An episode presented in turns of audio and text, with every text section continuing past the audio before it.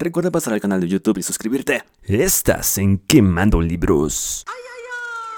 En el capítulo de hoy, los hermanos Karamazov de Fyodor Dostoyevsky. Dostoyevsky. Es la última novela del escritor ruso Dostoyevsky, publicada en 1880. Tardó dos años en escribirla, considerada la mejor y la más importante de sus obras, según. El atrevido de Sigmund Freud la llamó la novela más magnífica jamás escrita. Estúpido Freud. Él no sabe de lo que está hablando. Él científico. Kafka reconoció la influencia de Dostoyevsky, Dostoyevsky y los hermanos Karamazov. Se llamó un pariente de sangre del autor ruso y según fue la novela favorita de Alberto Einstein. Alberto. Finalmente encontré el sueño de Einstein. Ahora veamos si puedo averiguar qué lo hace mojar la cama. Ahora vayamos al resumen super resumido. La novela se centra en la familia Karamazov, en el padre y sus hijos. El padre, Fyodor Karamazov, tiene tres hijos, Dmitri, Iván y Alyosha. Iván y Alyosha tienen la misma madre, pero Dmitri, que es el mayor, tiene diferente madre. El padre, Fyodor, es un terrateniente, codicioso, lujurioso y, y es un padre que le vale tener hijos. Por lo tanto, los hermanos Karamazov terminan criándose bajo el cuidado de otras personas. Pero todos han regresado a visitar a su padre siendo adultos, y es la primera vez que llevan juntos bastante tiempo. Me adelanto un poco porque la novela comienza con el origen, su nacimiento y crianza de cada uno de los hijos, muertes de su madre, el dinero que heredaba el padre Fyodor, a lo que se dedicaron los hijos, etcétera y etcétera.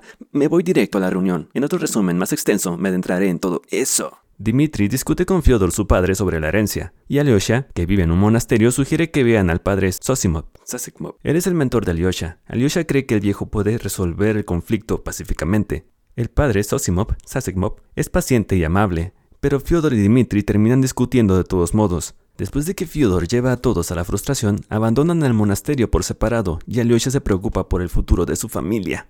Alyosha habla con Dimitri, quien le confiesa que tiene una complicada situación con las mujeres y el dinero. Dimitri prometió casarse con una chica llamada Catalina. Catalina, ella le dio 3.000 rublos, dinero ruso, para enviárselo a su familia. En lugar de hacerlo o devolverlo, lo gastó con otra chica, llamada Grushenka una mujer de mala fama. Quiere huir con Grushenka, pero siente que necesita pagarle a Catalina para hacerlo. Es por eso que está interesado en obtener el dinero de la herencia de su padre Fyodor, quien también está enamorado de la misma mujer, Grushenka, la mujer de mala fama. Ella juega con los dos, el padre y el hijo, Fyodor y Dmitri.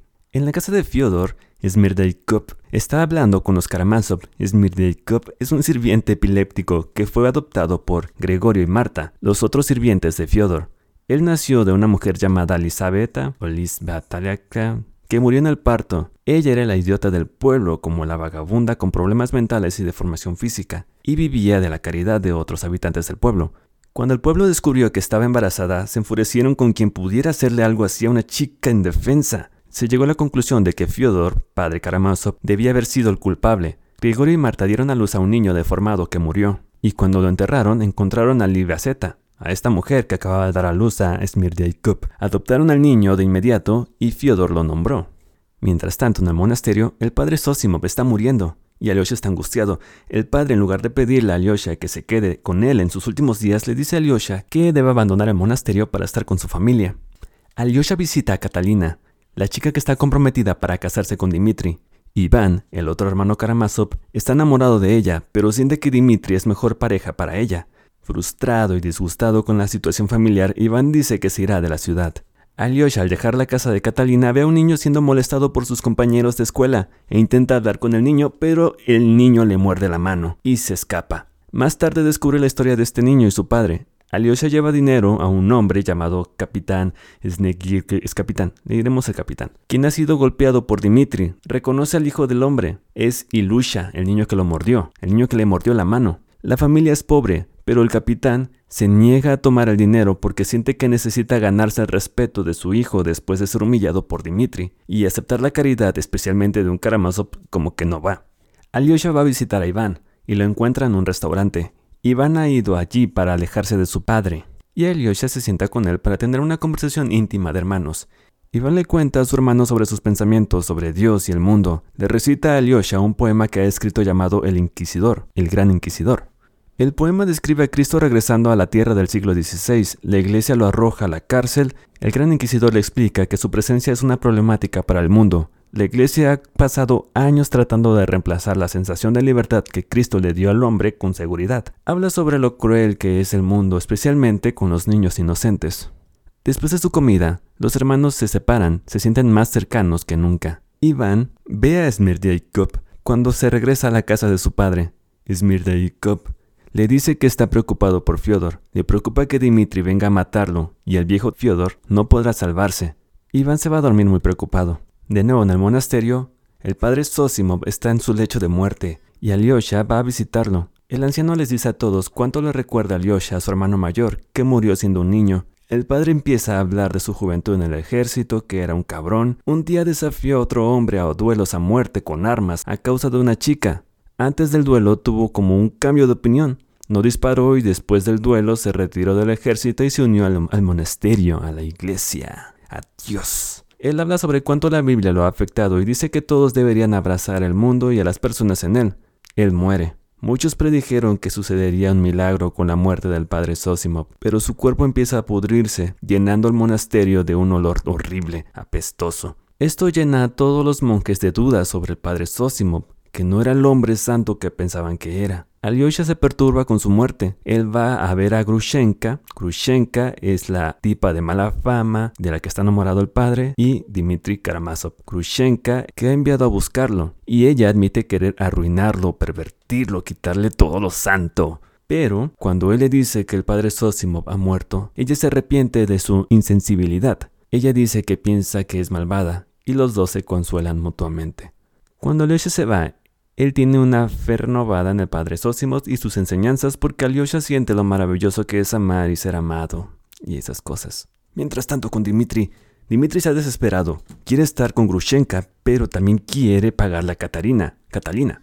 Comienza una travesía con la esperanza de poder depender de la caridad de los demás. Visita a un hombre llamado Samsonov, Samsonov, Sams, un hombre que solía perseguir a Grushenka y odia a Dimitri. Este hombre envía a Dimitri a ver a un borracho osco engañando a Dimitri para que piense que este hombre, el que le menciona, puede ser útil y lo manda muy muy lejos, muy muy lejos. Sin embargo, el hombre es prácticamente incoherente cuando lo encuentra a Dimitri y Dimitri entonces va a buscar a Madame algo, a una señora, a una señora. Esta señora le dice a Dimitri que la única forma en la que puede ganarse 3.000 rublos, dinero ruso, es en las minas de oro. Dimitri se enoja y se va.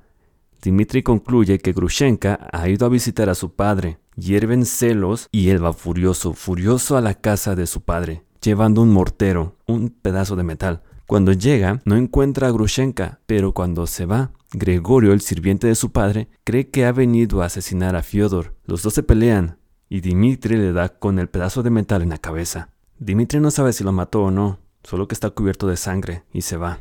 Va a buscar a Grushenka, ella está con Kalganok, su primer amante, el más antiguo, que la había tratado mal y que por él ella se volvió una mujer de mala fama, pues él la dejó por otra, la abandonó en la miseria. Al parecer, su primer amor llamó por ella esa misma noche, después de que su esposa muriera y supiera que ella, Grushenka, ahora tiene varo, dinero pues. Y sí, obviamente, como una pendeja Grushenka, va a buscarlo, va por el vato que la dejó hace cinco años, por otra. Dimitri decide buscar a Grushenka, verla feliz una última vez y después suicidarse. Él llega a la fiesta y se sienta en la mesa de ellos donde también había otros hombres. La situación se pone un poco tensa e incómoda.